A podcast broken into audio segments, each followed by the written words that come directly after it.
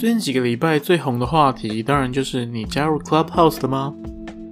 关于 Clubhouse 的功能和各种细节，在网络上的咨询多到爆炸了，我就不多加介绍了。那在 Clubhouse 的各种特色中，最引起我的注意的就是它的引荐制度。目前哈，在二零二一年的二月，现在的 Clubhouse 还没有全面对外开放，没办法自己注册，Android 的使用者也还不能用。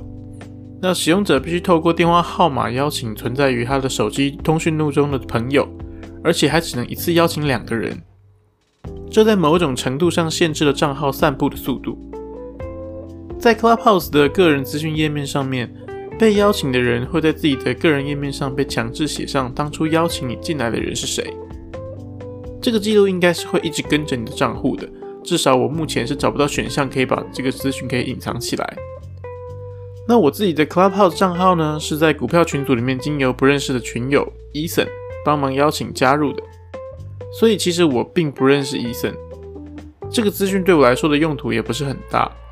不过，身为资讯相关科系毕业的我，看到这种散布账号的方式，很直觉的就会联想到它是以一个 binary tree 的方式展开的，也就是一种树状图的形式。其中每一个账号都会在向下展开两个子节点。啊、这好像讲到这边好像有点扯远了哈。不过这也让我想到，如果说我们反过来追溯上游呢，Clubhouse 的服务刚上线的时候，账号的邀请主要是从矽谷科技业的 CEO 和他们的员工的社交圈开始展开的。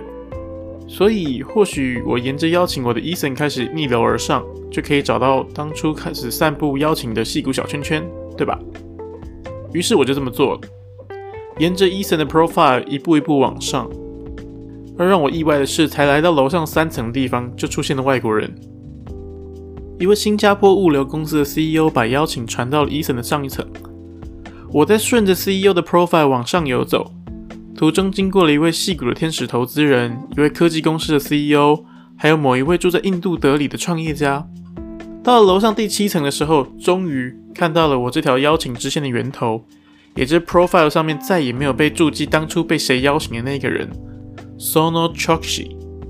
其实我不太知道 Sono 是谁，不过一点开他的 profile 我就是惊呆了，因为虽然我不认识他，但是有好几个我都有在 follow 的 KOL。